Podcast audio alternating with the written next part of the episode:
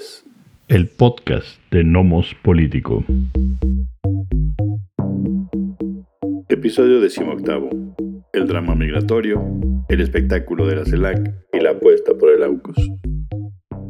¿Qué tal? ¿Cómo están? Bienvenidas, bienvenidos a este decimoctavo episodio del podcast de Nomos Político.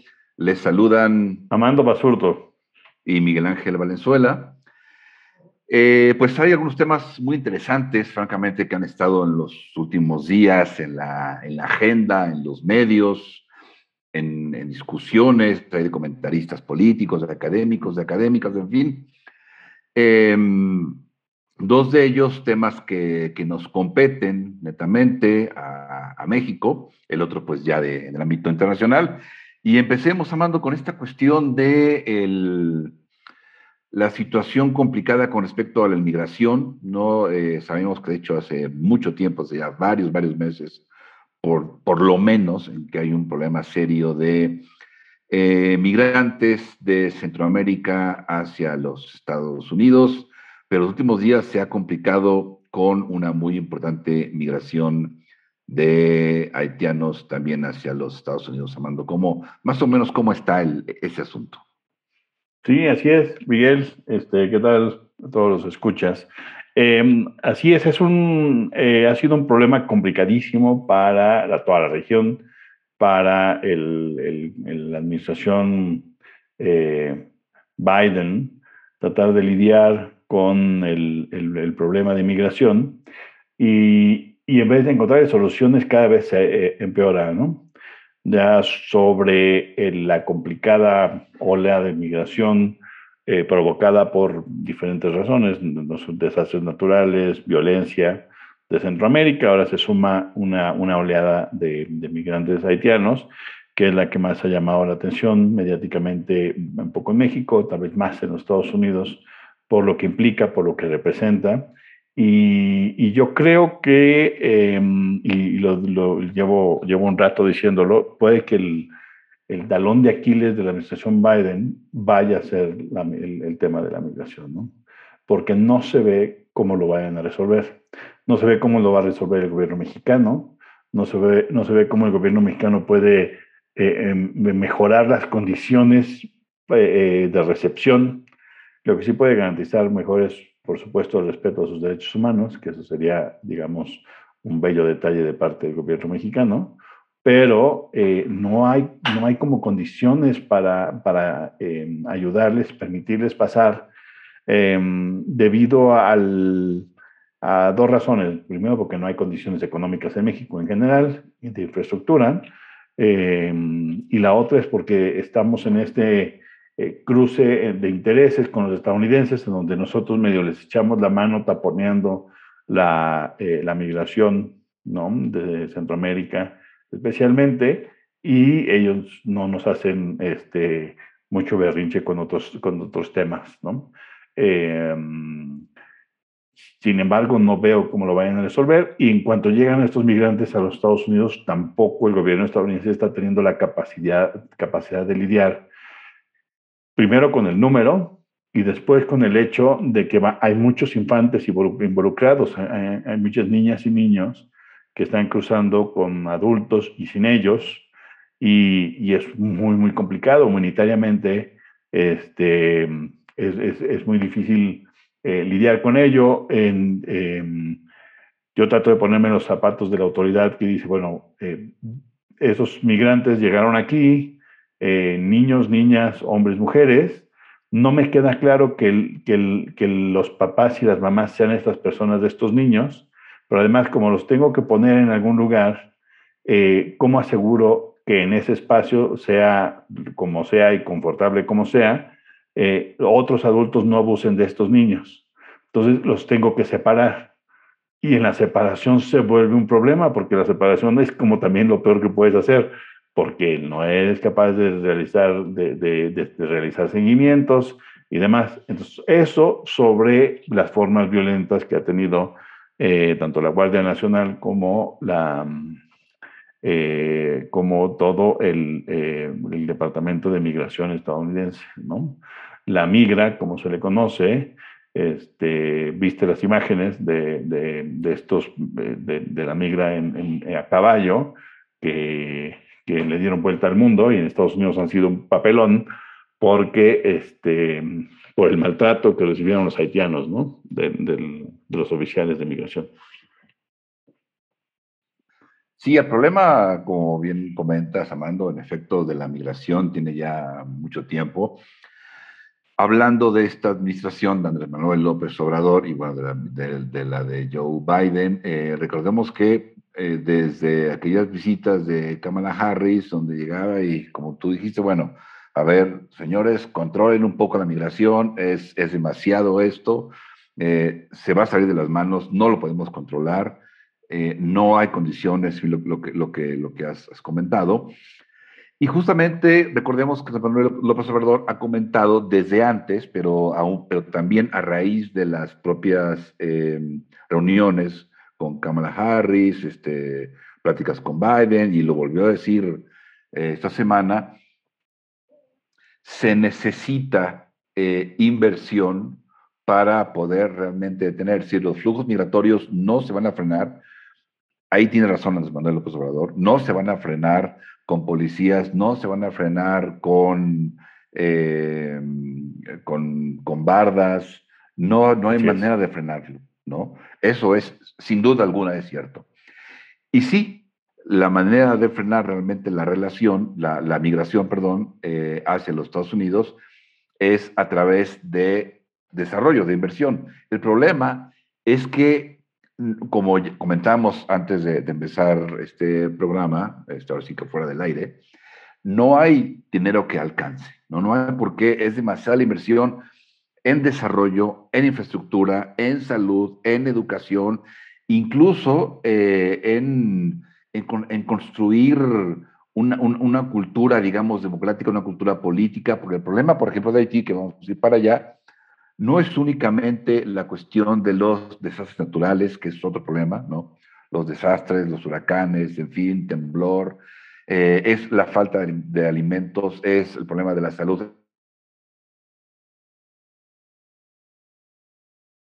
Asesinado al presidente haitiano, ¿no? Entonces la historia política es enorme en, el país caribeño. Entonces, eh, son muchos problemas que hay que atender, no hay dinero que alcance, eh, menos cuando prácticamente lo que estás pidiendo es que Estados Unidos pague el, desarrollo ¿no? de, Centroamérica, de parte del Caribe. No hay manera, no, no, no es posible. Sin duda, es correcto, hay que atacar este problema desde muchos lados, una, ayuda multilateral, como se ha comentado estos días en Naciones Unidas. Sin duda hay que hacerlo. Em, eso nos va a llevar también por ahí a, otros, a otro tema posteriormente. Em, pero la situación ahora es que ya no solo es migración nicaragüense, salvadoreña, guatemalteca, hondureña, Em, principalmente lo que ha afectado mucho es la migración haitiana, como bien comentas, que se ha incrementado exponencialmente, ¿no? Y es justamente la migración haitiana la que está generando, por así decirlo, esta situación eh, de mucha gente querer cruzar a los Estados Unidos eh, y la cuestión está en que, eh, yo te comentaba, no sé si le ha pasado a, personas que nos estén escuchando en este momento, pero yo escuché algunas entrevistas a haitianos que están justamente en Ciudad Acuña eh, o en, el río, creo que se llama. Del río. Del río, ¿no? Que los, entrevistaban y, hablaban más bien con, una, con un acento medio portugués eh, más que francés. Recordemos que en Haití habla francés. Entonces, eh, decía, no, pero ese, acento no es de alguien que habla francés. ¿Por qué hablan con acento como si fuera portugués? Y ya, ya entendí que es lo que está sucediendo. Eh, parte importante de esos migrantes haitianos que están pasando por México y están dirigiendo al norte del país y ahora también están yendo de, digamos, Ciudad Acuña, están yendo hacia el oeste. Em, es que son, son personas que migraron hace muchos años, hasta 10 años, y estaban en Chile, estaban en Perú, estaban en Brasil. Y resulta que les llegó la información de que el gobierno estadounidense les va a dar hasta enero o febrero de 2022 para que realicen el trámite de, eh, de refugiados. El problema es que, en efecto, Estados Unidos le amplió, le amplió los plazos del trámite a los haitianos hasta enero febrero de 2022. Eso es cierto. Pero a aquellos haitianos que hubieran estado en los Estados Unidos hasta junio de este año. Es decir, no a los que lleguen, a los que hasta junio estaban en los Estados Unidos. Entonces les llegó solo la primera parte de la información, que se amplía los tiempos, ¿no? Entonces, entre mala información y engaños, muchas de esas personas, de esas personas haitianas, lo que creen es que, o lo que creían, es que hay fronteras abiertas. Y eso por supuesto que no es así, no hay fronteras abiertas. ¿no? Eh, no, no, no van a dejar pasar más, la, la, intención es no dejar pasar a más eh, haitianos, en general migrantes, em, porque en efecto se está desbordando. sí, yo creo que todas o la mayoría de las personas que nos escuchan han visto las imágenes de eh, los asentamientos, digamos, ¿no? De, haitianos justamente o en Ciudad Acuña o en Del Río, que es eh, algo realmente eh, muy extraño porque están en la parte estadounidense, ¿no? Del río, cruzan a México por alimentos. Sí, porque es muy caro, además no pueden acceder. Claro, no, no, claro, o sea, están allá, pero ahora sí que al borde del río, ¿no? ¿no? No pueden ir más allá porque ahí está la, la famosa migra. Yo de paso, en efecto, esas escenas que, que vimos que tú comentaste, ¿no? De eh, frenando a los patres con caballos. Están en aquel lado el estadounidense del río, pero regresan a México, ¿no? A poder comprar alimentos y luego, una vez más, cruzan el río y se quedan ahí a la vera del mismo, ¿no? Este, esperando justamente a ver, a ver qué sucede. Entonces, sí, como me comentas, Amando, no hay forma de salir bien librados. ¿no? La administración Biden no tiene forma de salir bien, bien librado de esto. Es criticada la administración Biden, evidentemente por los republicanos, también por algunos demócratas. Eh, es, es complicado, sin duda alguna. Creo que no, hay manera de salir bien, bien librados políticamente, pero creo que lo peor es que los migrantes creo que tampoco tienen forma de salir bien librados, eh, más que una de esas, pues que se queden allá y, logren, pues, o la residencia, digamos, eh, con papeles o sin, ellos. México tiene un problema muy serio también, porque muchos de esos migrantes centroamericanos, caribeños, muchos de ellos se van a quedar en México. ¿No? Se están quedando en México. Eh, y eso tal vez es un, un, problema serio justamente para, para México. O sea, aquí creo que todas las partes, incluidas fundamentalmente los migrantes, tienen un escenario sumamente complicado, ¿no? muy difícil, poco alentador, eh, y también tienen ese escenario tanto el gobierno estadounidense como el gobierno mexicano, ¿no? Claro, claro. A mí, a mí digo, varias cosas que, quiero eh, comentar al respecto. Primero, em, al ver las imágenes del, del, de lo que sucedía en el río y el ir y venir de los haitianos, ¿no? Pasando al lado mexicano y después regresando con bolsas, con comida al lado estadounidense.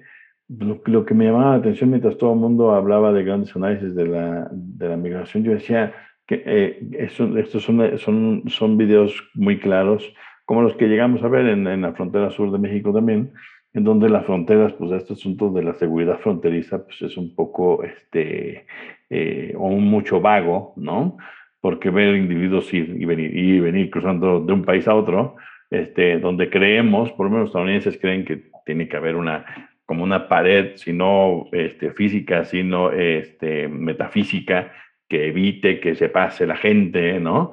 Y entonces verlos venir y venir, decía, bueno, este, de risa loca la intención de poner paredes por todos lados, ¿no? Porque no, estos flujos no los puedes detener así, y así son de sencillos, ¿no? O sea, caminas con cuidado por el río en algunas ocasiones, en otras cosas de manera más peligrosa en otras zonas, pero en esa zona es más o menos fácil el cruce, ¿no? En este momento, y entonces cruzan este, los haitianos de ida y vuelta para ir a conseguir comida, ¿no? Esa es una. La otra es, em, evidentemente, los republicanos, porque no se hace suficiente uso de la fuerza, criticando al, al gobierno de Biden, y los demócratas por, por el abuso de, la, de, de, fuerza que hace eh, la patrulla fronteriza, ¿no? especialmente a caballo, y estas imágenes este, captadas por, por, un fotógrafo especialmente, ¿no? Eh, y, que, y que muestran eh, la innecesaria, porque además es innecesario, o sea, esos haitianos que están siendo perseguidos por los caballos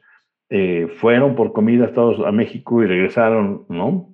Entonces, ¿para qué los correteas? Y tu intención, en el último caso, ¿no? Humanitaria o no, pues es como acordonar la zona para que no sigan en su camino. ¿Para qué los correteas a caballo? Suena eh, eh, eh, completamente ridículo, pero bueno, eso hicieron. Es un asunto, es un ejercicio de abuso de poder, de no pensar en ese momento que es innecesario, como muchas veces pasa en el, en los abusos de poder, que la gente que lo está haciendo no entiende que no tiene lógica, ¿no? O sea, ¿qué vas a conseguir con lo que estás haciendo?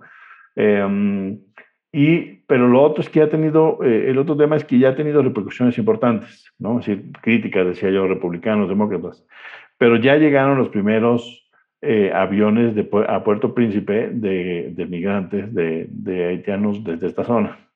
Haitianos que les dijeron, sí, súbanse, miren, vénganse por acá, ¿no? Vamos pasando y los subieron a un avión y los regresaron a Puerto Príncipe. Algunos, como dices tú, pobres porque acaban de hacer la travesía y de subirse y de llegar a la frontera norte de México para, para cruzar, y otros que después de tener 10 años más o menos de travesía migrante, pues ya los votaron otra vez a Puerto Príncipe, ¿no?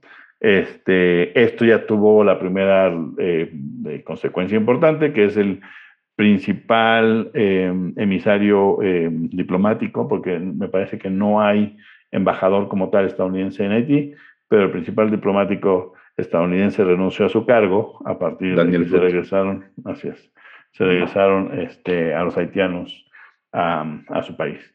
El, el, yo creo que aquí no vamos a terminar de hablar sobre, sobre migración, no podemos tomar, eh, o sea, el fenómeno es muy complejo y demás. Lo que es importante, creo que decir y, y dejar asentado es, la migración centroamericana se debe a muchas, muchas cosas, especialmente a la del Triángulo Norte, pero en buena medida se debe a el abuso y mal manejo e intervencionismo estadounidense. Y, ellos lo reconocen y hay administraciones que han reconocido que ellos tienen cierta responsabilidad. El problema es hoy cómo lo resuelves, ¿no? Porque también es que no se resuelve sin desarrollo, yo también estoy de acuerdo, pero el desarrollo no va, no va a funcionar mañana. Si tú logras tener un plan de desarrollo va a tardar 10 años, y en esos 10 años, ¿qué haces con los migrantes? O sea, la gente se está saliendo de, estos países. Peor aún, ¿cómo vas a hacer un programa de desarrollo en 10 años si la mayoría de las poblaciones de esos estados ya están en los Estados Unidos, ¿por qué carajo se regresaría uno a Honduras a, trabajar para el desarrollo de los 10 años? Es, como un círculo muy complicado, ¿sí? Entonces los estadounidenses tienen mucho que ver. Haití, la ONU es parte de la, tiene parte la responsabilidad. La, ONU hizo un desastre, especialmente de la administración de la ayuda humanitaria después de eh, aquel eh, sismo, no el último que pasó, sino aquel de hace, eh, me parece que son 10 años, em, eh, la ONU hizo una muy mala presencia en Haití, no solamente hubo mal uso de los recursos, no se ayudó a, la consolidación institucional del país, sino que además hubo gente de la ONU que, que realizó abusos con, a mujeres haitianas, ¿no? Mientras estaban ahí. Entonces, es un, es un tema muy complicado en donde las responsabilidades están como por todos lados y las soluciones pues, no quedan muy claras cuáles pueden ser, ¿no? Este, el gobierno mexicano ha tenido que lidiar un poco con esta idea de, de los del, del, del, digamos, de la comunidad haitiana que se está moviendo. Primero había, un grupo eh, importante en Tijuana, ¿no? Y Mexicali, y la gente pues se quejaba de que estaban ahí queriendo pasar, pero no pasaban, estaban atorados, ¿no? Entonces, medio xenofóbico, medio no, medio preocupados porque, bueno, pues, ¿qué, este, ¿qué hacemos, no? Y, y ahora, bueno, del, del lado de este, este de nuestro país, em, en la frontera con Texas, está pasando algo similar. Ya está armado un, em, porque muchos de esos de haitianos cuando se enteraron que, que, que los regresaron en avión, muchos se regresaron al lado mexicano y hay un campamento y lo que están preocupados es que ahora venga la Guardia Nacional y los, también los trepe unos camiones, unos aviones y los bote para Puerto Príncipe. Este, entonces, eh, eh, siguen viviendo vicisitudes graves en su paso por eh, no solamente nuestro país, pero también nuestro país, para llegar a los Estados Unidos, en donde los acaban regresando.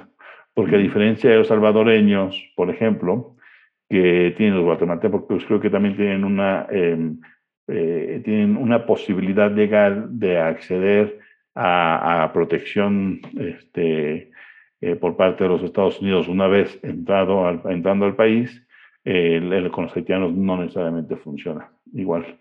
Entonces es más fácil que los, que los regresen a sus países. Entonces es un, es un problema grave este, que habrá que tener en, cuenta, porque también puede ser el, talón de Aquiles de, del gobierno de López Obrador términos de que se desborde de tal manera eh, y que o no, primero porque no resuelves, no resuelves y lo haces mal. Y después, si lo intentan resolver y se les van las manos en términos de uso de la fuerza, pues también les va a ir mal. Entonces, no se ve como muchas opciones para el gobierno mexicano para lidiar de manera correcta con, con la crisis. Sí, ¿no? Y bueno, para terminar y ya pasar al siguiente tema, mencionar que Estados Unidos Claro, tiene, tiene mucho que ver, tuvo mucho que ver en el devenir, digamos, de Centroamérica. Pues nada más hay que recordar este, la cuestión de los países bananeros, recordar la intervención en Guatemala, ¿no? Para Jacobo Arbenz, en fin. Eh, pero también Haití, o sea, hay que recordarnos de, de Papadoc, de Baby Dog, ¿no? Este, de los Duvalier. Entonces, este, ahí pues, también Estados Unidos también jugó un papel importante de alguna manera en, en eso y bueno, pues es parte, como lo juegan en otros lugares, y bueno, pues es parte, digamos, de la factura que eventualmente tendrán que, pagar. hablando justamente de, desarrollo, eh, que como muy bien comenta y estoy claro, completamente de acuerdo, son, son programas largos, no son, son maratones, digamos, hablar de desarrollar un país Evidentemente hablamos de muchos años, ¿no? Lo que hay que construir muchísimas cosas. Em, desde, desde infraestructura hasta, una, hasta cultura política, instituciones, muchas cosas, ¿no? Em, y hablando justamente de eso, es que, bueno, pues hace unos días se llevó aquí a cabo en, en México una reunión de la, de la CELAC. ¿no? Así es. Em, en donde, en donde, bueno, hubo algunas propuestas eh, interesantes, eh, polémicas también, ¿no? Eh, por ejemplo, la, propuesta que, que hizo el presidente Andrés Manuel López Obrador en la comunidad de estados latinoamericanos y caribeños, que por supuesto es el AC, eh, para que el organismo sustituyera a otro organismo continental, que es la Organización de Estados Americanos. ¿Qué opinas al respecto, Mando? ¿Cómo, cómo la ves? ¿CELAC eh, en, vez de, en vez de OEA? Bueno, ya, vimos que no tuvo mucho, mucho eco, digamos, ¿no? Bueno, pues, este, pues, sí, pues sí. El, em, yo creo que hablar de estos, de estos temas requiere como muchos pasos, ¿no? Este, y los voy a dar rápido. Primero es el engañoso sueño bolivariano, ¿no? Eh, que es una, que en realidad es un mito poco genial. Este, eh, para ser bolivariano, uno necesita no leer nunca Bolívar para creer que lo que quería él era el tipo de, hermandad latinoamericana que la gente que cree en el sueño bolivariano existe o que tendría que existir. En realidad, este, el sueño bolivariano en realidad es crear una América criolla, ¿no? donde los indígenas no participaran mucho, este, y que fuera un gran contrapeso geopolítico a los estadounidenses, ¿no? El propio Bolívar vivió el desastre de su propio proyecto cuando la Gran Colombia se colapsa, ¿no? Él todavía no acaba bien de trabajar en la liberación de Bolivia y ya este, la Gran Colombia estaba despedazada. Entonces, el sueño de Bolívar no es sea un sueño a futuro, sino fue un sueño que se empezó a construir y que se destruyó bajo la égida de Bolívar y que hay que entender, porque él también lo entendía, no era nada tonto este, Bolívar, este, hay que entender que la lógica de la posibilidad de tener un, una unificación latinoamericana requería de poderes dictatoriales. Por eso él tomó poderes dictatoriales, porque no había otra forma. Este, ahora, si ese es el, si ese es el América que queremos, este, ese es el sueño que queremos, está bien, pero es, es obvio históricamente que no funciona. Ahora, pasando por, por, lo que nos ha hecho obvio la historia, pasamos a la reunión del CELAC. Y entonces cuando uno ve los discursos, ya ven por qué no funciona, ¿no? Es completamente eh, disímbolo, eh, eh, discursos desconexos, acusaciones. Yo vine aquí, pero este señor no lo reconozco como, como gobierno legítimo. Si de, bueno, ustedes en verdad quieren organizar este, una otra organización este, continental y que se nos de la OEA, con esta base, ¿no? No creo que, no creo que funcione. Más allá de que la OEA es una institución ideológicamente caduca, este, sí muy mal administrada políticamente, eh, las últimas administraciones han sido patéticas en la forma en cómo en cómo, eh, no han podido concretar una ah, verdadera agenda latinoamericana o americana que no sea panamericana en el sentido tradicional, en el sentido de hegemonía estadounidense, ¿no? No quiero decir que, que, eh, la OEA tendría que ser el contrapeso a los estadounidenses. La OEA tendría que ser el espacio en donde se diluye, digamos, la hegemonía estadounidense frente al, a la suma de las otras soberanías para lograr no una igualdad, porque nunca se va a lograr una igualdad, pero sí un equilibrio ahí este, complicado de, relaciones. La OEA no ha podido hacer eso ¿no? Por lo menos yo creo que prácticamente 20 años, ¿no? Eh, se, quedó, se quedó rápidamente sin papel y caduca ideológicamente en el 2001. Eh, es muy importante recordar que el 11 de septiembre del 2001, los actos terroristas en Nueva York y, en, Washington eh, desquebrajan el sueño post-Guerra Fría estadounidense de implantar democracias alrededor del mundo y modifica su política exterior hacia una política exterior de, guerra contra el, eh, contra el terrorismo. ¿sí? Ese mismo día, 11 de septiembre de 2001, el señor Colin Powell, que era el secretario de Estado, no está en los Estados Unidos porque está en la reunión de la OEA firmando lo que se conoce como la Carta Democrática. La Carta Democrática era la concreción, digamos, eh, inicial de comenzar ese sueño de democratización, digamos, liberal, ¿no? De, de, crear un orden liberal del mundo mucho más extenso, mucho más global, ¿no? Era el primer paso.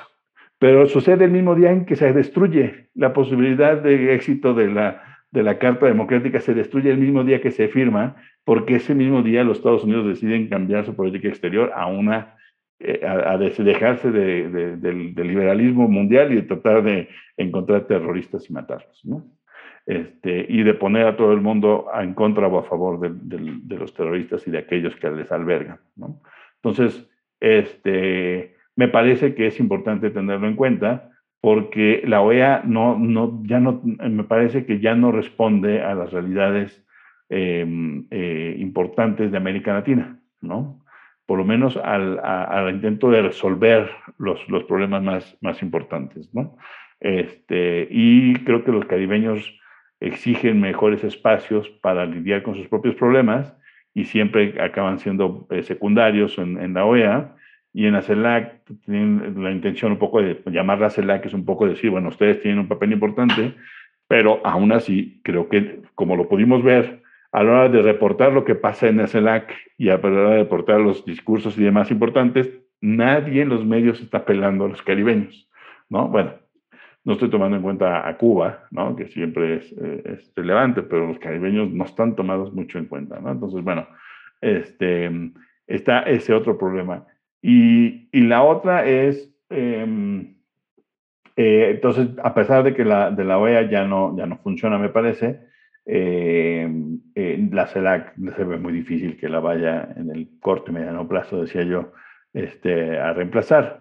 Lo que sí es muy interesante es la abierta manifestación que hacen durante la reunión, que como tenía la, este, la presidencia pro tempore de México, pues hacia México y más hacia bajo la lógica mexicana, eh, es interesante que hayan invitado a, Xi Jinping, ¿no? presidente chino, a que, a, que dé el, eh, un, eh, un, discurso, el discurso central, digamos, que es muy interesante, porque más allá de que yo creo que por un lado nos estamos perdiendo el asunto de si, si, si, si, el CELAC va a ser la nueva OEA o no. El punto aquí es, frente a la hegemonía en, la OEA de los Estados Unidos, nosotros estamos trayendo al otro hegemón, ¿no? Porque como no podemos hacer este equilibrio complicado, que para eso queríamos la OEA, ¿no? Entonces lo que vamos a hacer es poner un organismo distinto donde vamos a darle entrada al, al otro imperio, ¿no? Al, otro hegemón, pues para, para tratar de igual, igualar, ¿no? Es una jugada interesante. Si es estratégicamente funciona, es interesante decir, me muevo a la izquierda, ¿no? Con los chinos, si me, si me conviene. Y si no me conviene, entonces jalo con los estadounidenses. Y en cuanto se empiezan a pasar, pues ya me regreso con los chinos. Podría funcionar. Nada más que requiere una política muy práctica y muy pragmática que no estoy seguro, puede que sí, pero no estoy seguro que el gobierno mexicano y otros gobiernos de la, de la zona puedan maniobrar, ¿no? El gobierno mexicano yo creo que está en una buena posición de hacerlo, es decir, ellos, el gobierno mexicano, si lo hicieran bien, no lo sé si lo pueden hacer, pero hacen bien, puedes cambiar los dos, las dos cuerditas tal vez, ¿no? No vas a manipular, yo creo, a las dos, a las dos, eh, eh, em, eh, a las dos potencias, pero sí puedes utilizar el contrapunteo de las potencias tal vez a tu favor. Un, eh, un, gobierno como el de Maduro pues no va a poder hacer eso. No puede, no puede ideológicamente, no puede políticamente. Es decir, no funciona así. Entonces, a, no a todos los de la CELAC les funciona igual el ejercicio, ¿no? Este, y por eso me pareció interesante verlo en vivo y ver que la gente, y verlos como no había la, hermandad latinoamericana del, del, sueño ese este, pseudo bolivariano, pues no existe. Ahí está, está perfectamente representado que no, que no tiene sustento, ¿no? Eh, pero me parece que son, puede ser tiempos interesantes si lo que logramos hacer es eh, no hacer lo que hizo eh, algunos países como Cuba con la Unión Soviética, que es darle entrada completamente y contrapuntear a los Estados Unidos, sino darle un poco de entrada a los chinos como para picar la cresta a los gringos de, miren, si ustedes no nos ayudan en estas cosas, pues los, los chinos sí, los chinos sí vamos a hacer cooperación en esto y en esto otro. Los estadounidenses puede que diga, eh, eh, puede que el plan sea picarle la cresta y que los estadounidenses respondan de manera más proactiva, pero también te puede salir el tiro por la culata, que no está mal. Es decir, es que mira, si tú, Estados Unidos, no inviertes en, en Honduras, China lo va a hacer los estadounidenses yo creo que por una parte dirían, ay, qué bueno, que alguien más invierta ahí, por favor, que alguien meta las manos a El Salvador y a Guatemala, a los chinos, y mucho gusto. Si eso va a ser, regresando al tema anterior, que los migrantes no siguen, los, que las personas de ese punto no sigan pasándose a mi país, muy bien, que hablen en chino los tres países, a mí no me interesa. Qué bueno que alguien más invierta, porque yo ya invertí, especialmente Joe Biden con el Triángulo Norte, invirtieron muchos millones de dólares durante más o menos entre, entre 2015 y 2019, 2020, y eso no ha producido absolutamente nada en los países mal llamados, pues ellos mismos dicen que no son un triángulo norte, pero bueno, los llamados este, países del triángulo norte. ¿no? Entonces eso me parece que, que, eh, que, a mí me deja la reunión de la CELAC, ver la vista, leído lo que hicieron.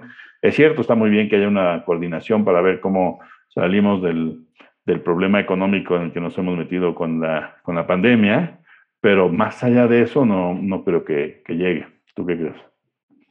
Sí, eh, yo veo, bueno, ese tema muy importante, por ahí otro que ahorita voy a comentar. Eh, pero sí, en efecto, yo creo que lo, lo, que uno piensa de bote pronto, ¿no? o pensó cuando veía al señor Xi Jinping, es esa posibilidad precisamente, ¿no?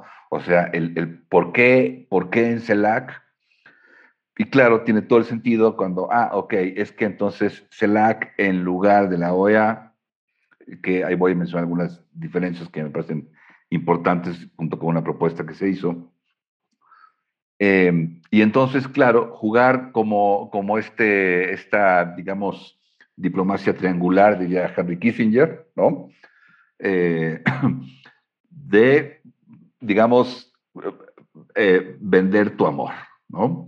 Entonces, claro, puedes acercarte a unos a ver la reacción del otro y estar jugando como, como entre dos aguas, ¿no? Como entre dos amores. Sí. Em, eso es interesante. Sí me parece que em, sí sería necesario para que fuera fructífera esa apuesta, ¿no? De entre Washington y Beijing, para que sea fructífera, creo que tendría que ser, digamos, una política em, transeccional, ¿no? Es una política, no diría yo, no me iría hasta política de Estado probablemente, pero sea menos transaccional, ¿no? Porque si no, eh, va a acabar siendo una ocurrencia más de las tantas que hay en nuestro país, que no va a llevar a ningún lado, ¿no? Eh, México prácticamente se, reinventa, cada seis años, sobre todo a, raíz del, o después del, del 2000. Este, entonces creo que para que tenga sentido y pueda dar algunos frutos, sí tendría que ser una política transaccional. Eh, me parece interesante, me parece inteligente, francamente me parece muy, muy inteligente. Evidentemente, de, pronto, muchas, muchas críticas, una vez más, de racionalidad, no entre los analistas, porque Andrés Manuel no puede hacer absolutamente nada bien, ¿no? Eh, y me parece, de hecho, algo, algo interesante, ¿no? Esta, esta, esta jugada de, claro, abrirle la puerta a, al gigante asiático, que sí me parece que es cada vez más gigante, ¿no? Y cada vez más este, eh, puede, eh, eh, en diversos escenarios, ¿no? está teniendo ahí como, como algunas, algunos tentáculos, digamos, este, que sí podrían comenzar a hacer, a una, una amenaza, este, o al menos algo que va a preocupar a Estados Unidos, lo cual nos va a llevar al siguiente tema en unos minutos. ¿no? Em, ahora, eh, eh, eh, uno de los elementos que me parece interesante fue esta cuestión de Xi Jinping, sin duda alguna. Este, la otra, creo que fue una de las que llamó más la atención y por las cuales fue, fue criticado, evidentemente, López Obrador, eh, pero que no me, no me parece menor, sobre todo aunado a una propuesta que se dio. Y me refiero justamente cuando él habla, bueno, de sustituir a la OEA, pero también él dice, bueno, hay que crear algo que más ya se ha hecho aquí en México, no solo con, con, con CELAC, ¿no? Este, hay que tener una, un organismo tipo Unión Europea. Es decir, CELAC sí tendría en mente algo que la OEA no tiene en mente, ¿no? O sea, bueno, pues es, CELAC nos llevaría a la integración eh, de Latinoamérica. No solo a una, a una integración, digamos, de hermandad política, no, a una integración tal cual de, América Latina. Eh, misma que, que igual dudo, o igual soy escéptico de, de la idea, ¿no? Como ya, ya comentabas, yo coincido pero sí habla de que, bueno, CELAC porque la OEA, primero, claro, primero está dominada por Estados Unidos, esta cuestión no panamericana, entonces algo en, en lo cual no seamos lacayos de nadie, ¿no? conocemos también el, el, lenguaje, no este, de Andrés Manuel. Pero sí habla de un organismo distinto, porque habla de un objetivo diferente al que tiene la OEA no sería únicamente un espacio de diálogo, de acercamiento, de, paz, bla, bla, bla, sino ya va más allá, ¿no? Es decir, ya tendría un objetivo eh, definido, que sea la integración latinoamericana, Pero es interesante partir, digamos, la idea, no, no renovar por renovar, no renovar únicamente porque no, nadie sea lacayo de nadie, ¿no? Sino por la integración. Y eso sí lo ligo con una propuesta que me pareció muy interesante que aprobaron los gobiernos, ¿no? Que fue la propuesta que hizo CEPAL, ¿no? Eh, en la propia reunión de CELAC, ¿no? Para, este, para la cuestión de, eh, para enfrentar de mejor manera futuras pandemias, futuras, futuras amenazas vinculadas a algún tipo de enfermedad, ¿no? Entonces hicieron un diagnóstico de eh, qué puede aportar cada país, de acuerdo a lo que se tiene, cómo podrían articularse, qué cada país tendría que, mejorar o que impulsar mejor. Por ejemplo, eh, inversión en, investigación este, de la salud, em, inversión para la creación de vacunas, en fin, ¿no? una serie de cuestiones, pero cómo, es decir, es prácticamente una hoja de ruta de cómo podría América Latina, este, no, de hecho no solo América Latina, ¿verdad? Este, todo, todo, de hecho todo CELAC. Sí, sí, todo CELAC. Sí. Este, cómo podrían articularse, coordinarse para enfrentar de mejor manera una eventual y además inevitable eh, futura pandemia, ¿no? Y no depender precisamente de otras regiones. O sea, prácticamente como región ser eh, autosuficiente en ese sentido. Sí. Me parece una muy buena propuesta, muy interesante y algo justamente acabado, algo que normalmente en muchas cumbres eh, donde van ejecutivos, algo que no se da. O sea, no hay una propuesta acabada, concreta, ¿no? de qué hay que hacer, sino es una, es una expresión de voluntades. Y en el mejor de los casos, una suma de voluntades, se, se, firma algo que no dice nada en realidad, una foto y se acabó. Esto parece muy interesante, ¿no? Sí, de Porque creo que sí se quiere trabajar justamente en una suerte de... Yo, yo no iría hasta la integración, yo no iría hasta allá, ¿no? Sin duda alguna. Pero creo que sí se pueden hacer ciertas cosas eh, muy, muy concretas que pueden ayudar a la región a enfrentar de mejor manera diversos problemas. ¿no? Este siendo uno. Claro. Porque además, como cuando, claro, hace rato decíamos que el desarrollo es el que realmente va a evitar que sigan los flujos migratorios ¿no? hacia Estados Unidos. Claro, hablas de desarrollo y hablas de un montón de cosas, ¿no? No solo económico, sino lo que ya comentamos. Esto es un tema, nada más un tema. No menor, pero nada más un tema. Entonces, me, parece algo interesante, qué bueno que se planteó justamente en la, en la, en la reunión este, desde CEPAL, ¿no? Eh, y que bueno, ya fue aprobada. Claro, la parte fácil, digamos, es lo que ya se hizo. Sí, claro, como, como decir, el ah, diagnóstico, claro, el diagnóstico se presenta, se aprueba, ah, no, pues sí, nos gusta. Ok, viene lo complicado, ¿no? Que es justamente eh, vamos, lo primordial en cualquier cuestión de políticas públicas, algo con cual no puede haber nada, es la voluntad.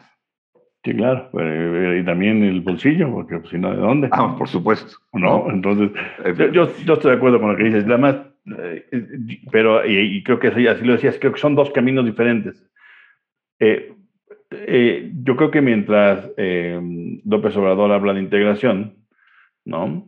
La CEPAL lo que hace es, es dar una buena hoja de ruta para coordinar cooperación.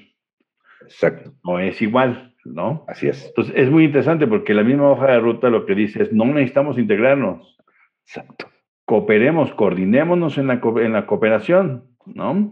Dejémonos de, de, pensar, los europeos tienen sus propias broncas tratando de pensar su europeidad en la casa europea, además, ¿Ustedes creen que vamos a lograr en verdad hacer eso, en Latinoamérica? Ni, ni con Bolívar en esteroides, no hay manera de, lograrlo. Entonces, trabajemos de manera más sensata, este, con objetivos muy específicos, ¿no? con un problema muy específico, y comencemos a generar cooperación, cooperación muy coordinada en la región, que no dependa este, de extender la mano para que me den los europeos, de extender la mano para que me den los estadounidenses, ¿no? Sino que tenemos ciertos recursos que se pueden utilizar. Además, en América Latina en algún momento se produjeron medicamentos y vacunas, hoy no. Entonces se está diciendo, bueno, pues regresemos, ¿no? Porque algo hicimos mal, algo hicieron mal los gobiernos latinoamericanos porque perdieron esa capacidad, ¿no? Y, y que, que, además no es nada más cada 100 años que hay una pandemia, o sea, es, es un requisito de, de, todos los años, todos los años de, de este, requieres aplicar vacunas a, tus, a tu población, bueno, a la que se deje, ¿ah? porque hay países donde no, la gente no se deja, pero, pero me parece que en Latinoamérica en general este, las, eh, los programas de, de, vacunación son muy efectivos y muy eficientes, este, los, los, que se usan pues cada año. Y, y, y, bueno, vamos a ver ahora cómo, cómo vuelve a pasar con este llegada, acercamiento al invierno que estamos teniendo, a ver cómo funciona entre la aplicación de las vacunas de COVID y la aplicación de vacunas este, eh, que se tienen que, que, realizar también por estas fechas para este, evitar el, el, la influenza, ¿no? Entonces, me parece que, que, es importante. Si, y si vamos a pasar al siguiente tema, vale la pena tal vez mencionar aquí una cosa muy interesante que apareció como el chisme, porque no está como muy claro y consolidado, de que, de que el Reino Unido está viendo a ver si, si, este, si se junta con, con el Temec, ¿no? Que si por Así favor es. lo aceptan, que porque está huerfanito, muy solo, este, y así como, como Oliver Twist, este, pues pidiendo el plato, un platito más de comida, entonces, pues ahí está buscando a ver si... si, eh, sí, entonces queriendo este, un poco más de, de, de un, un, poco de espacio, ¿no? Eh, yo explicaba en otro espacio, en, en, en otra cosa hoy eh, por la mañana, en otra instancia, que la... Eh, que pues más allá de, de, lo bonito o no, pues no parece tener mucho sentido. No me parece que tenga mucho sentido por varias razones. Eh, Canadá ya es parte de la Commonwealth. Ellos ya tienen como si fuera un gran pacto de cooperación y comercial con, con los ingleses. ¿Por qué, ¿Por qué los incluyeron en este? Y por el otro lado, pues México no tiene ni una... Eh, eh, es decir, el Reino Unido no es un gran mercado para México. Y la idea es qué tanto podría ser potencialmente si, lo, si se acepta en el TEMEC. ¿No? No creo, no creo que consuman nada de lo importante que, importa México, yo creo que se, se, se consumiría masivamente en, en, el Reino Unido. Entonces, yo creo que no hay argumentos sólidos para decir que viniera. Y como no hay argumentos sólidos, me parece mala idea haber soltado el chisme, porque, porque se siente como que Inglaterra está buscando como un rinconcito donde acomodarse, y es mala idea, se siente como, como débil la posición inglesa, tratando de buscar ahí a ver si me aceptan ahora como me salí desde acá, ¿no? Sí. El grandote, pues ahora de que ver si me aceptan. Este también es grandote, así es, me está pegando, ¿no? Este también es grandote, pero está bien lejos, entonces, pero a ver si me deja, ¿no? Porque pues dos fueron mis colonias que no se hermana onda, que dejen entrar, ¿no? La verdad es que no, la verdad es que no le veo, no le veo futuro.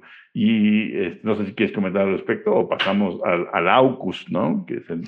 Sí, yo creo que pasamos, este, Hablamos hace unos momentos, eh, bueno, que, que, que, China parece estar teniendo pues cada vez más, más influencia, intereses, en fin, en, en algunas regiones, y eso le empieza a complicar a, a, Estados Unidos, y me parece que parte de ello se puede explicar por un par de, de, acuerdos que, que se están, uno pues ya se, ya se cocinó, el otro está en la estufa y en los próximos días sabremos eh, cuánto le falta para estar listo y nos estamos refiriendo al AUKUS, ¿no? Uno de ellos. Sí, es el... el es este acuerdo, el perdón, acuerdo, sí, va, el acuerdo entre Australia, el Reino Unido y los Estados Unidos. Los Estados Unidos. Feote les quedó el nombre AUKUS, pero bueno. Este, sí. el, el, nombre no lo Australia, dice United Kingdom a United States. Así es, AUKUS. Mm. Y, y, ha sido un problemón, ¿no? Ha sido, este, se volvió un problemón sí. que, sin embargo, me parece, y, y, y también intenté este, de explicar en mi, en, en, mi columna, que no, eh, que es interesante lo que sucede, es decir, uno esperaría que las grandes y medianas potencias, porque todos los países, pero que las grandes y medianas potencias, viendo los grandes problemas que hay, pues hagan grandes cambios en sus políticas exteriores, ¿no? Uno de los grandes cambios de, política exterior que se requiere es cambiar la geopolítica un poco en el sudeste asiático, porque los chinos están, digamos, comiendo el pastel eh, eh, sin contrapeso, ¿no? Entonces, eh, los estadounidenses ya me parece agotaron todas las instancias. la única que era más o menos importante era, era Filipinas, pero pues el Filipinas pasó de ser pro-trumpista el gobierno a ser pro-Xi Jinping. Y entonces se alinearon a los chinos, entonces había que buscar a alguien más, ¿no? Eh, ¿A quién? Pues a los australianos. Bueno, sí, los australianos, pero ¿cómo les ayudamos a los australianos? Oye, pues necesitamos quien tenga submarinos importantes, ¿no? Ah, ¿y por qué no tienen submarinos?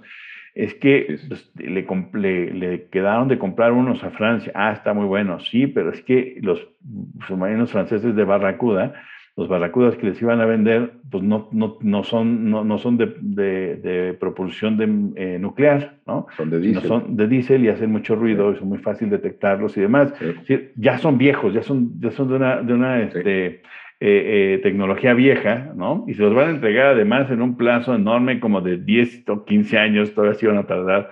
Los, son, vintage, son vintage. Son vintage, sí, son, es muy interesante porque es una combinación medio extraña. Ahora, tenía que ver Sí, son clásicos. Y, tiene que ver un poco con que Australia, precisamente por, por, los acuerdos de no proliferación, no puede tener acceso a uranio, ¿no? Por ejemplo, a, la tecnología. Entonces hicieron un boquete diciendo, bueno, hagamos este acuerdo y nosotros te acercamos la tecnología y el uranio, ¿no? O sea, tú no tienes que tocarlo, nosotros lo ponemos, lo instalamos, todo te va a quedar bonito y usamos eh, tanto, tanto navalmente nos dejas usar tu puertito y además te damos unos este, bonitos submarinos nuevos con buena tecnología, no como la basura que te están dando los franceses, para, pues, para contrapesar eh, navalmente a los chinos, ¿sale? Sí, le decimos a los franceses, no, no le digas a los franceses, porque nos lo van a boicotear, nos van a hacer berrinche, boicotear, o sea, los franceses eh, tienen un problema de que se siguen sintiendo imperio, y no entienden que Luis, Luis XV ya no, ya no existe, y entonces, este, y no entienden que pasaron por la Primera Guerra Mundial y hubo que rescatarlos de, de, las manos alemanas, y pasaron por la Segunda Guerra Mundial y hubo que rescatarlos. De los, entonces, ¿cuál gran nación de política exterior? Nada más porque tienen, eran un gran imperio y tienen posesiones en todos lados, incluyendo en el Indo-Pacífico, ¿no? Pero entonces... Sí, sí, están en el Consejo de Seguridad porque era necesario tener este, ahí a otro, a otro aliado. Así es, pero, pero, que liberarla. no son de los ganadores, en realidad. No, no, no, no. Por supuesto. Entonces, eh, eh, pero, pero los franceses todavía viven de ese sueño guajiro que además los lleva a pretender por muchos años, ya por décadas, dirigir la política exterior y la defensa europea. Recordemos que los últimos en hacer pruebas nucleares en el mar, en Buroroa, fueron los franceses como una demostración de fuerza para decir nosotros sí tenemos capacidad de, dirigir la defensa este, europea. Eh, frente a esto, lo que dijeron es, bueno, no le digas a los europeos, porque además también han hecho otras cosas, como lo de Sarkozy, que fue el que lanzó eh, el, no-flight zone en, en Libia, se les adelantó a todos los que estaban organizando. La señora Clinton tuvo que correr y organizar a los gringos para que también lanzaran sus, aviones, porque los franceses ya se habían lanzado. Entonces, ellos también realizan acciones sin avisar a los demás. Entonces dijeron, aquí no nos queda más que no decirles, lo ponemos sobre la mesa, les avisamos unas horas antes por cortesía y nos aguantamos el berrinche. Entonces yo lo que digo, esto es una estrategia del, em, del mejor vale, mejor, mejor pedir perdón que pedir permiso. ¿no? Porque you cannot make an omelette without breaking some eggs. Tú no puedes cambiar tu política exterior de manera radical en, en, el, en el sudeste asiático para contener a China eh, como, como pisando alrededor de todos los problemas que hay. Entonces dijeron los estadounidenses, nos bancamos el problemón con Francia. Va a ser un berrinche, está, está bien, nos lo echamos, pero necesitamos, y ellos en algún momento van a entender que es un problema que esos barracuda lleguen a Australia, no nos van a servir de nada frente a China. Ahora, los franceses no ven igual a China que los, que los, que los estadounidenses. Exacto. Y geopolíticamente no funcionan igual. Entonces los estadounidenses dijeron, pues nos la echamos, ¿no? Ahora, no lo puedo hacer nada más con Australia, porque Australia, a diferencia de Canadá, es menos autónoma en términos de política exterior. ¿no? Entonces hay que traer a mamá reina a partir de, su, del, primer ministro, ¿no? Y entonces por eso los ingleses también tienen que entrar ahí, ¿no? Entonces Boris Johnson también está presente y, se reunieron ahora para acabar de, digamos, de firmar los, el acuerdo, ¿no? Esto va a ser una cooperación que tiene que ver con ciberseguridad y otras cosas, pero el problemón era quitarle ese acuerdo en donde los submarinos ahora sean estadounidenses y no franceses, porque era el principal contrato militar francés Así activo, ¿no? Sí. Eran como 90 mil millones de dólares Así que ahora no van a recibir los franceses y estaban muy enojados. También los franceses, uno puede entender este, que hagan el berrinche, que Macron no haya dicho nada, que hayan retirado a sus embajadores, pero ya después de la llamada que tuvo con Biden ya lo va a regresar el embajador, ya no hay mucho problema, quedaron que se van a coordinar mejor en el futuro, pero yo creo que el gobierno francés también tiene la sensación de que decidieron hacer el berrinche para taparle el ojo al macho, es decir, si no hago berrinche, primero tengo que, diplomáticamente tengo que reaccionar, pero la otra es quedo mal con la industria, con la industria militar francesa.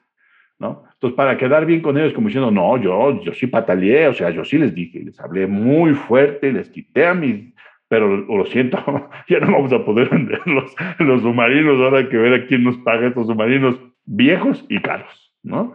Este, entonces, sí. Eh, ahí está el asunto. Sí, Francia eh, y, bueno, particularmente Macron, eh, lo que se espera es que el próximo año o bueno, vaya retomando una postura un poco más, digamos, agresiva en la política exterior eh, francesa, ¿no? En donde tenga la famosa, eh, no sé, como digamos, doctrina de la grandeza, la Grandeur Doctrine, ¿no? que viene desde, desde De Gaulle, que es cuando eventualmente cobran con mayor relevancia eh, sobre todo el ministro o el presidente toman ahí, el, presidente tiene capacidad de dirigir la política, sobre todo este, militar. Eh, son, pues, son una política evidentemente chauvinista, nacionalista, en fin, ¿no? Pero también podría acercarse a Moscú y a Beijing. Como bien comentas, no los ven igual que los estadounidenses, ¿no? No ven igual, evidentemente, a China, tampoco, por supuesto, a Rusia podría haber ahí algún acercamiento para tratar como de, contrapesar ¿no? esa influencia estadounidense, porque entonces, claro, lo que están buscando es un balance, como bien comentas tú, en, en la región, ¿no? Ahora bien, eh, los, los submarinos ¿no? que va a dar Estados Unidos, o sea, apenas van a ver la construcción de ellos. lo que se dice es que están listos por ahí de 2040, o sea, en 20 años estarán listos. Tampoco el fin de semana que viene. Sí, no, no, es que estén ahí este, aparcados. Exacto, pues. igual, igual va a tardar. Este, son, 20, son 20 años. bueno, supongo que Estados Unidos, justamente con a través de este acuerdo, va a tener de manera prácticamente inmediata una mucho mayor presencia en la región, va a tratar de ir buscando precisamente eh, dichos contrapesos, justamente de China, que se está comiendo el pastel, pero con la mano en la cintura. Entonces yo creo que va a buscar ahí tener alguna presencia para al menos complicar un poco el avance, el avance chino, porque evidentemente no le va a dejar 20 años, ¿no? Con una, em, con una, vamos, con tanta libertad para moverse justamente en la, en la región. Entonces sí, es, es muy importante. Y junto justamente a este, a este acuerdo está, comentábamos que hay otro que está en la estufa, que en estos días se va a ver, bueno, pues en qué momento está de la preparación, que es el Quadrilateral Security Dialogue, ¿no?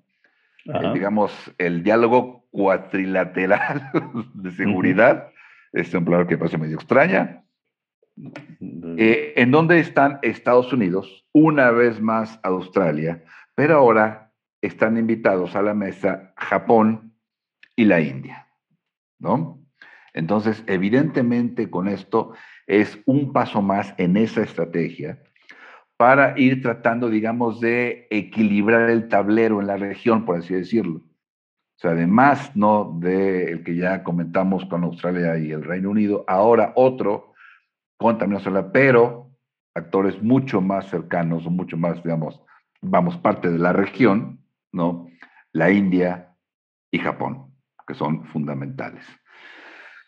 Eh, y yo creo que, no sé, cuando uno ve este ajedrez que empieza a jugar Estados Unidos, que a mí me parece que para eso son bastante buenos, ¿no?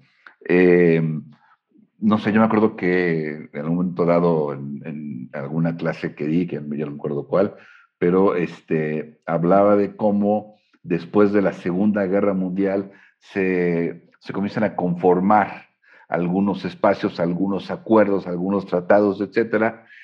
Y cuando uno compara lo que tenía los tratados de la Unión Soviética, este, Cominform, eh, Varsovia, y uno de repente compara lo que había del lado de los estadounidenses, este, la diferencia era abismal, ¿no?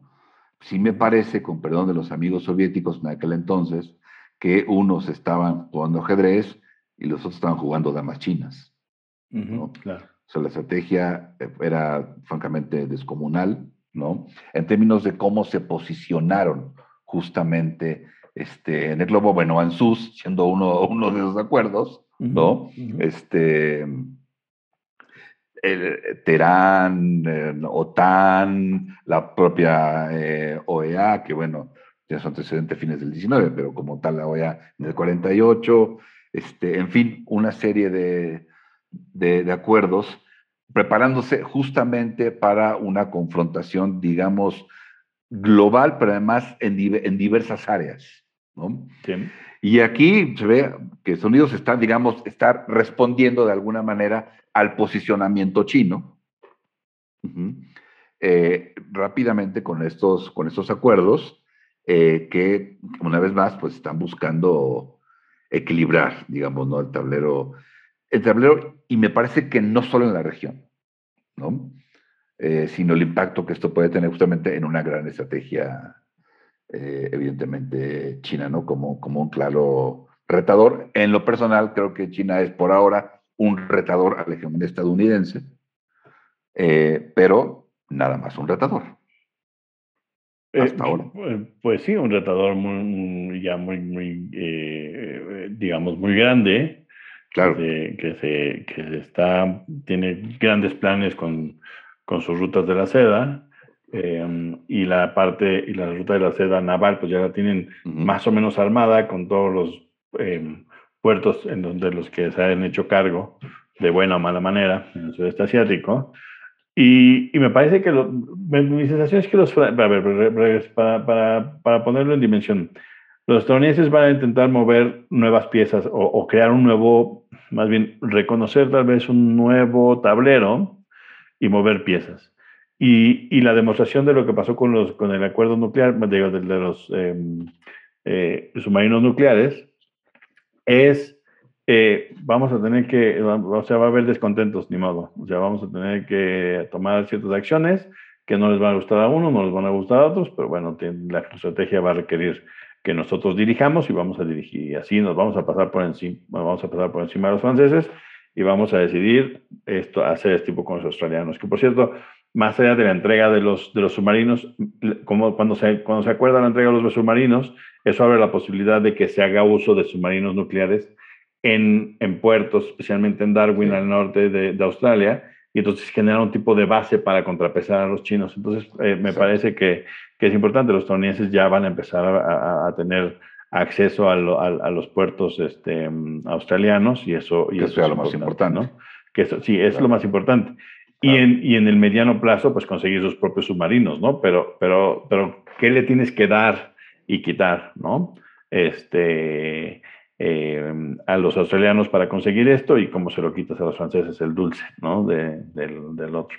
Eh, la, la, otra movilización requiere, eh, el, el, asunto es que yo creo que aquí sí, a pesar de que había dos gigantes este, socialistas, los chinos y los, los rusos, los chinos no eran pues, el jugador importante ¿no? durante la Guerra Fría. El problema hoy es que tenemos a dos, entonces pareciera que el, que el, que el tablero tiene que jugarse a, a, doble piso, ¿no? Entonces, mientras por ese lado estás dando el, este, estás haciendo esto con China, tratando de bloquear un poco y de, y de ponerle contrapeso, por el otro lado, pues no puedes abandonar a los europeos a su suerte y tienes que, pues, más o menos estar de acuerdo en decir a Alemania, bueno, pues sí, si necesitas un, mejorar tu gasoducto de, de, Rusia, pues hazlo, ni modo, ¿no? Este, no, no te podemos, no podemos ahorcar este, a Europa dejándolos sin gas por, para, por aventarnos contra los rusos. Entonces, yo creo que el, el, la estrategia contra Rusia viene en otro piso, en otro nivel del, este, del tablero. Eh, eso digamos, eh, eh, los antecedentes que tú dices muestran que los estadounidenses han sido capaces de hacerlo de manera más o menos decente, lo que sea que eso signifique por todos los costos humanos y demás que tuvieron, pero aquí sí me parece que es un monstruo distinto, ¿no? Es un mundo distinto, requiere un tablero distinto, como decía yo, tal vez de diferentes niveles, que no sé si nada más los estadounidenses puedan maniobrar o si los pequeños países y pseudopotencias medias este, acaben boicoteando por sus propios intereses. Entonces vamos a ver cómo, cómo resulta. Así es, eh, vamos a ver cómo, eh, cómo se desarrolla ese tema, sin duda muy, muy interesante dentro de la geopolítica, pues, global, ¿no? En realidad. Eh, vamos, a ver qué pasa mañana en la reunión. Exactamente, vamos a ver qué pasa mañana, los próximos días, pero el, el, tema interesante, igual que los otros dos que, que discutimos el día de hoy, y por lo pronto, acá, acá lo dejamos, Amando. Pues sí, terminemos. Esperemos que les haya sido de interés y que hayan generado su propia opinión. Y si tienen alguna que nos quieran hacer llegar, con gusto, con mucho gusto háganlo. Claro que sí, por hoy es todo.